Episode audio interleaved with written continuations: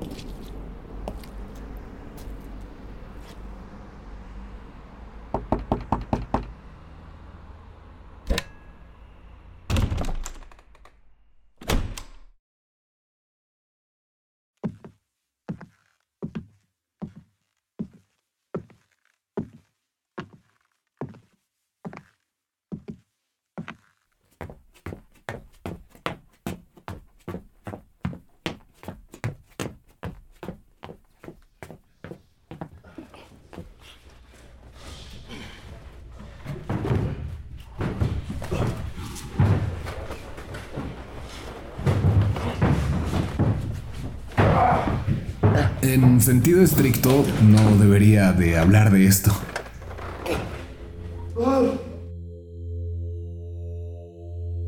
No hablar no solo no significa silenciarme, sino saber con quién, dónde, cuándo y cómo decir lo que pienso.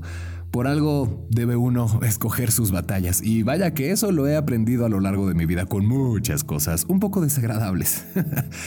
Quiero que pienses en aquellas cosas que no te gustan, no esas cosas que no dices, que te guardas. ¿Cuáles son? tu trabajo, tus posesiones, la manera en la que coges, ¿es buena? ¿Mala? Eh, X. Tu mente.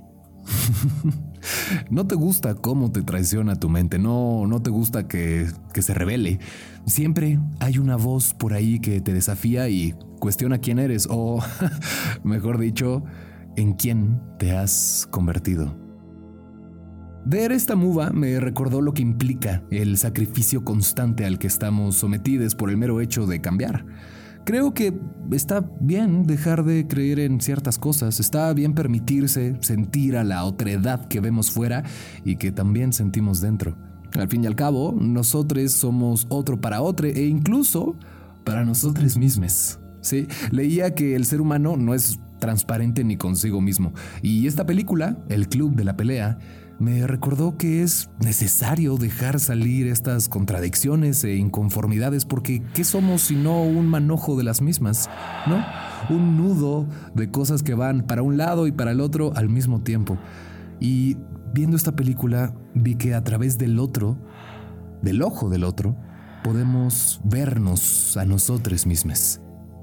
Por lo tanto, también es sano permitirse la angustia de hacernos ciertas cuestiones y el dolor que éstas conlleven. Admitir que sí, sí, sí, sí, la neta sí, hay sufrimientos más aparatosos que los tuyos, pero eso no significa que el tuyo no sea igual de importante. Que, por ejemplo, no hay una sola forma de ser hombre. No la hay, no la hay. Lo somos con los puños y también cuando nos abrazamos, cuando estamos todos sudados. La pelea es contra todo orden y sistema de creencias que se nos han impuesto dentro. Una red que nos tiene comprando madres que ni necesitamos, que nos define o cree que nos define a partir de lo que tenemos y que nos somete a partir o desde lo que carecemos. Nunca es suficiente, ¿no? Fíjate, leía que la sociedad actual se olvida de enfrentarse al sufrimiento y al dolor, de darles forma.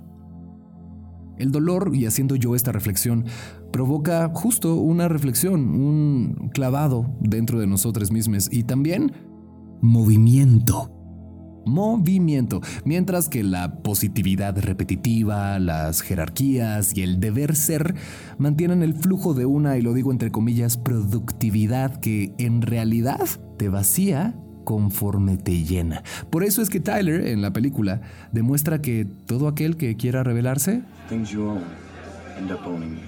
puede hacer el jabón en casa.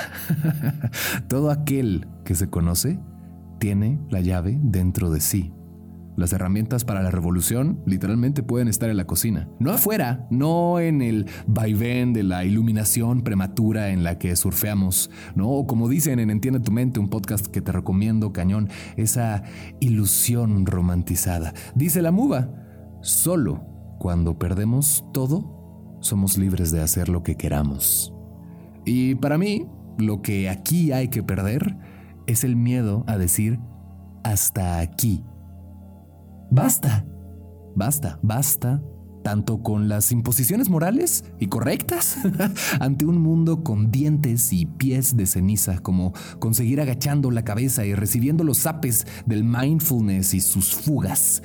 Y lo dice Tyler en la película, te estás perdiendo el mejor momento de tu vida por estar pensando en no sé qué chingados. No!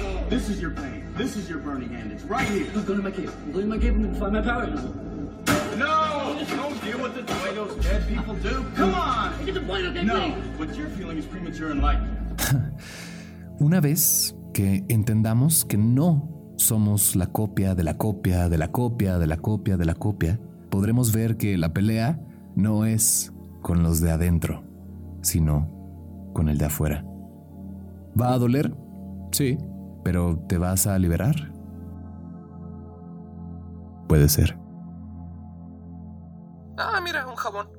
Shh.